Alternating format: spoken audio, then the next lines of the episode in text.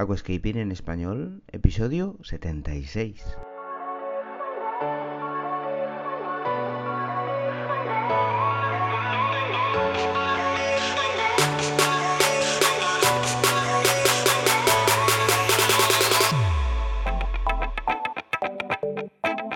Muy buenos días a todos y bienvenidos a Aquascaping en español, el podcast de Nascapers para todos aquellos apasionados al paisajismo acuático que queréis llevar vuestro acuario a un nivel superior. Como todas las semanas, contigo, Albert Escribuela.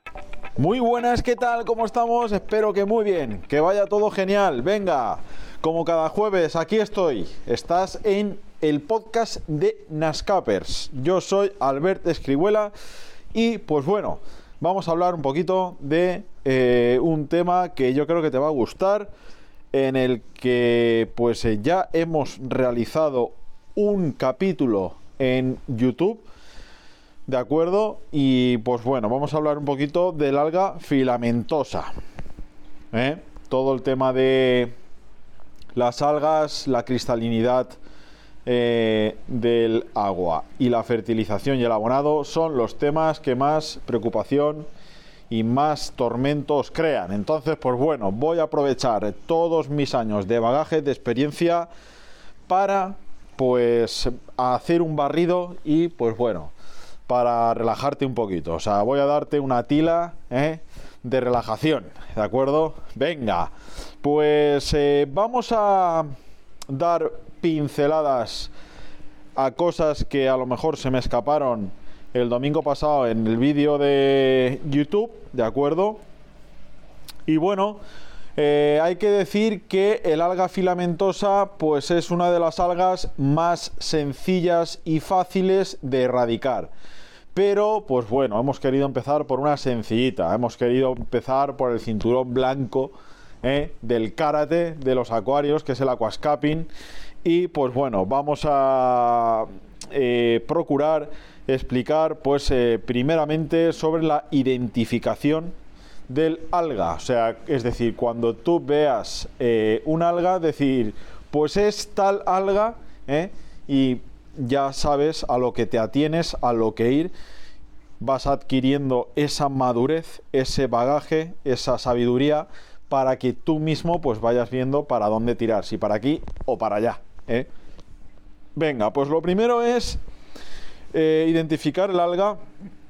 El alga filamentosa tiene forma de pelo, ¿de acuerdo? Es eh, un alga que nace en un núcleo y se expande longitudinalmente y pues puede ser de escasos centímetros o de muchos, de 40, de 50, de 5. ¿eh? Si tú la dejas crecer al alga, pues ella va haciendo su marcha e incluso llega a formar tejido. ¿De acuerdo? Es decir, como la lanita, pues ella va haciendo, va formándose y va realizando tejido a lo largo de la textura, texturización de la misma.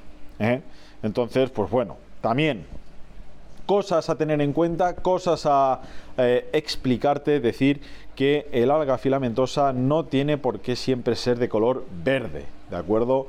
Ella puede tornarse en tonos marronáceos, tonos eh, eh, ocres, incluso eh, verde militar, pero no tiene por qué tornarse de un color verde siempre. Ella va adquiriendo distintas tonalidades. Eso sí, la textura es única y es de una única manera. ¿De acuerdo? Entonces, pues bueno, con esto ya tendríamos lo que viene siendo un poquito la identificación de el, alga filamentosa, ¿de acuerdo? Podemos tener los pelos en las hojas, en los troncos, en las rocas, en la arena. En hojas podemos tenerla tanto en el anverso como en el reverso. Recuerda que son las dos nomenclaturas que reciben eh, las hojas. ¿eh? En la parte boca arriba, la parte boca abajo, pues es anverso y reverso, ¿de acuerdo? Respectivamente y pues el alga puede desarrollarse en todas estas superficies que yo te comento. Evidentemente no va a ser lo mismo eh, atacar un alga en una hoja que en una roca. ¿eh? No, no va a tener nada que ver. Cada cosa, pues, eh, en su sitio y para cada cosa una técnica. Creo que tenéis en el mismo apartado de las algas en YouTube un vídeo donde trato de explicarte que no todo vale para todo. No, vale, por ejemplo, el Sol para las hojas, porque te estás cargando las plantas también. ¿eh? Entonces, pues bueno, ahí en ese vídeo pues lo puedes encontrar. Te recuerdo que tenemos un montón de documentación, un montón de vídeos y pues ve al que tú creas que te pueda ayudar más, clica y lo ves, tanto en los vídeos como en los podcasts. Venga, seguimos, que me voy por los desvíos de la autopista y no interesa, interesa seguir la autopista. Venga, vamos a ver. Posibles causas de la aparición del alga filamentosa. Pues muy bien. Esto es una pregunta que te harás, que me imagino que algo sabrás y bueno, pues vamos a explicar un poquito. Posibles causas. Muy bien. El exceso nutritivo en el agua. Normalmente, más de la mayoría soléis abonar por encima de lo que consumen las plantas a diario. Esto es un error, ¿de acuerdo? Porque si las plantas consumen X, ¿por qué voy a echarle X e Y? Si consumen X, X, no tengo yo que incrementar el abono porque entonces se me va a quedar acumulado en columna de agua y eso es un gran error porque entonces al no consumir tanto las plantas, pues alguien tiene que consumir ese remanente que queda en columna de agua. ¿Quiénes son? Las algas. ¿De acuerdo? Con lo cual, con lo cual, eh, limita la nutrición al consumo diario. ¿Te gusta el paisajismo acuático? ¿Te apasionan los acuarios plantados? ¿Alucinas con peces, plantas, gambas y caracoles? En nascapers.es puedes encontrar todo lo necesario para montar y mantener tu propio acuario plantado. nascapers.es, tu tienda de acuariofilia online. Tienes también en el canal de YouTube documentación al respecto sobre cómo abonar y lo tienes nutriente por nutriente. ¿eh? Venga, también pégale un vistacito si requieres algún nutriente a adicionar. Venga, también posibles causas. Ya hemos dicho el exceso de nutriente en agua y vamos a decir el siguiente, descompensación de macronutrientes, concretamente nitrato y fosfato. Normalmente nitrato y fosfato altos, pero descompensación de los mismos, ¿de acuerdo? Es decir, la regla NPK, el N y el P, que son nitrato y fosfato, pues completamente pues descompensados, ¿de acuerdo? Descompensados podría ser, por ejemplo, 0,25 de fosfato y 50 de nitrato. Eso es una castaña molinera. Eh, eso es una barbaridad. O, por ejemplo, uno de, de nitrato o dos y uno de fosfato. Otra castaña limonera. O sea, demasiado. ¿De acuerdo? Entonces, descompensación de macronutrientes en ese sentido. Bien, y aquí hago un inciso, aquí hago un inciso porque, pues, eh, como te comento, eh, sé que no es fácil, por eso tenéis los vídeos en YouTube, sé que no es fácil, pero en serio te lo digo. Si consigues calibrar la nutrición a lo que te necesita al día el acuario, has ganado un montón de batallas y te adjudico la capitanía de la nutrición del plantado, ¿vale? Es que es así, es que de verdad es así. ¿eh? Venga, más posibles causas. También carencia de CO2. Poco CO2 para mucha luz. Poco CO2 para mucho nutriente disuelto en agua.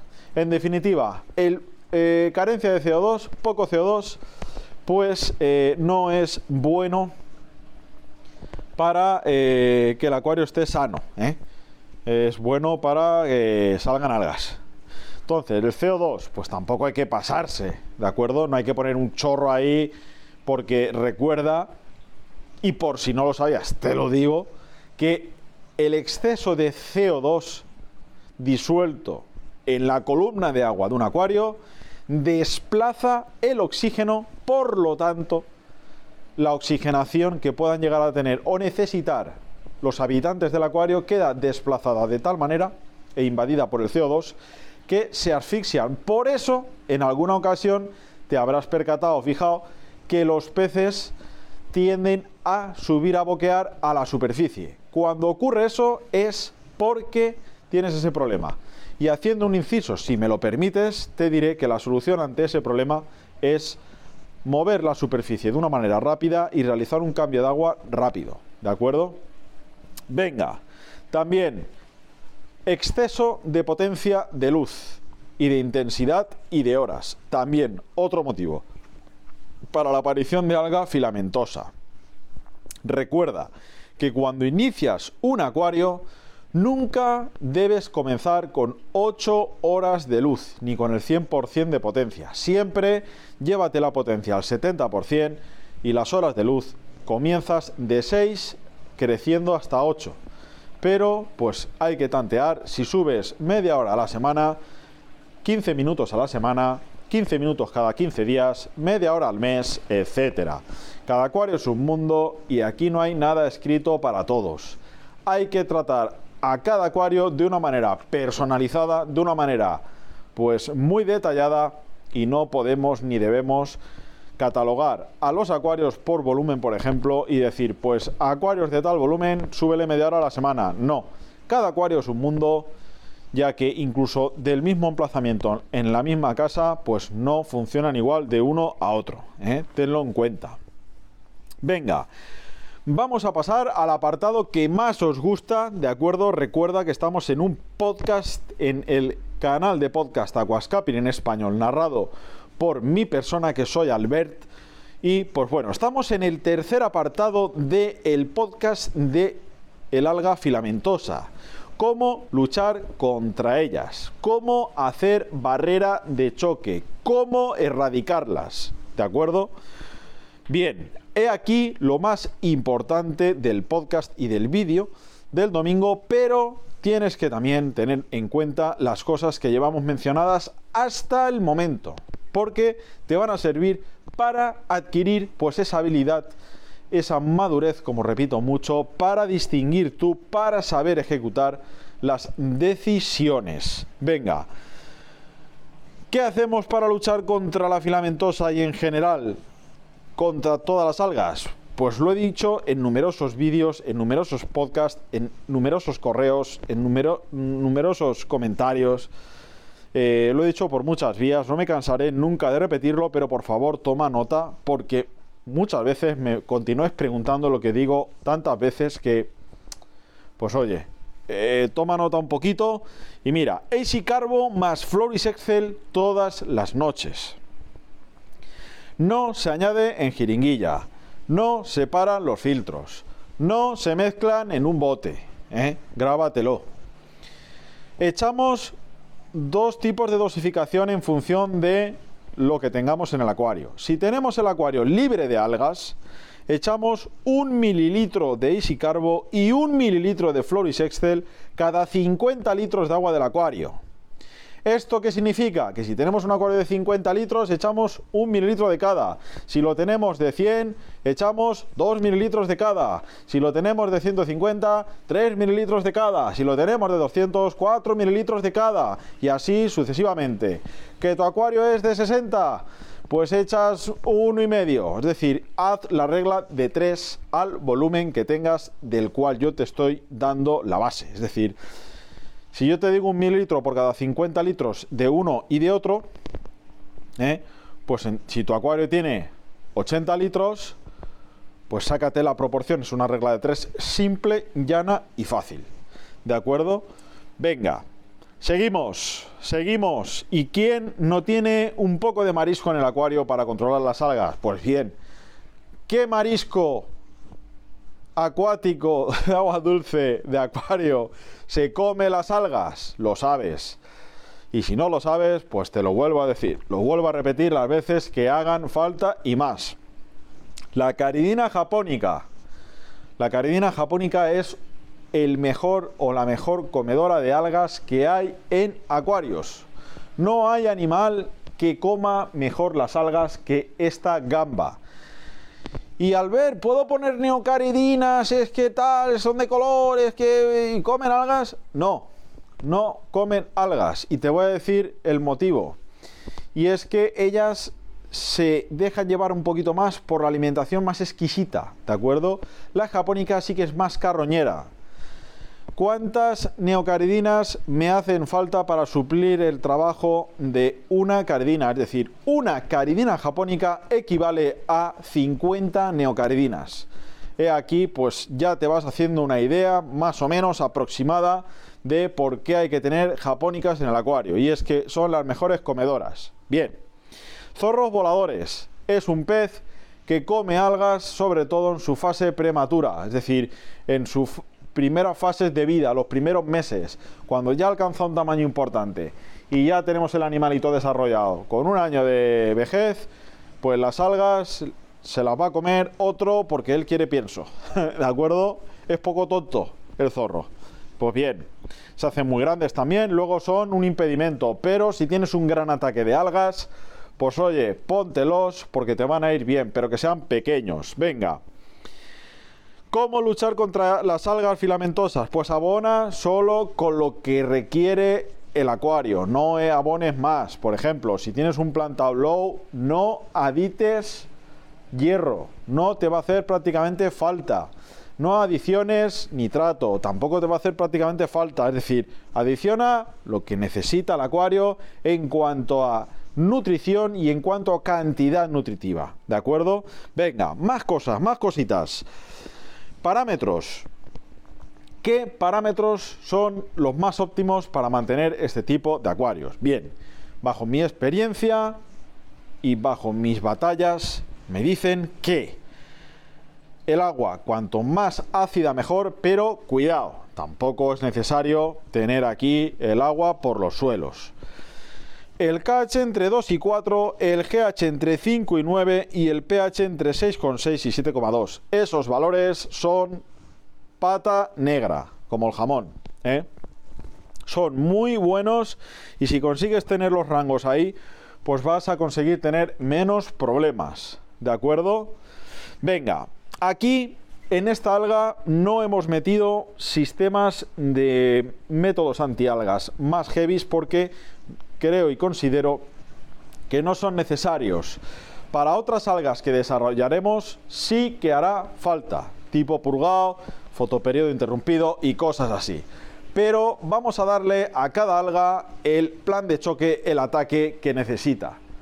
No vamos a matar moscas a cañonazos porque perdemos energía, perdemos dinero y no interesa. Interesa ser efectivos, interesa ir a lo que hay que ir eficacia y control de la situación.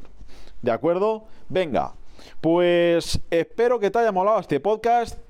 Yo estoy muy motivado, sobre todo me apetece traeros contenido que os valga.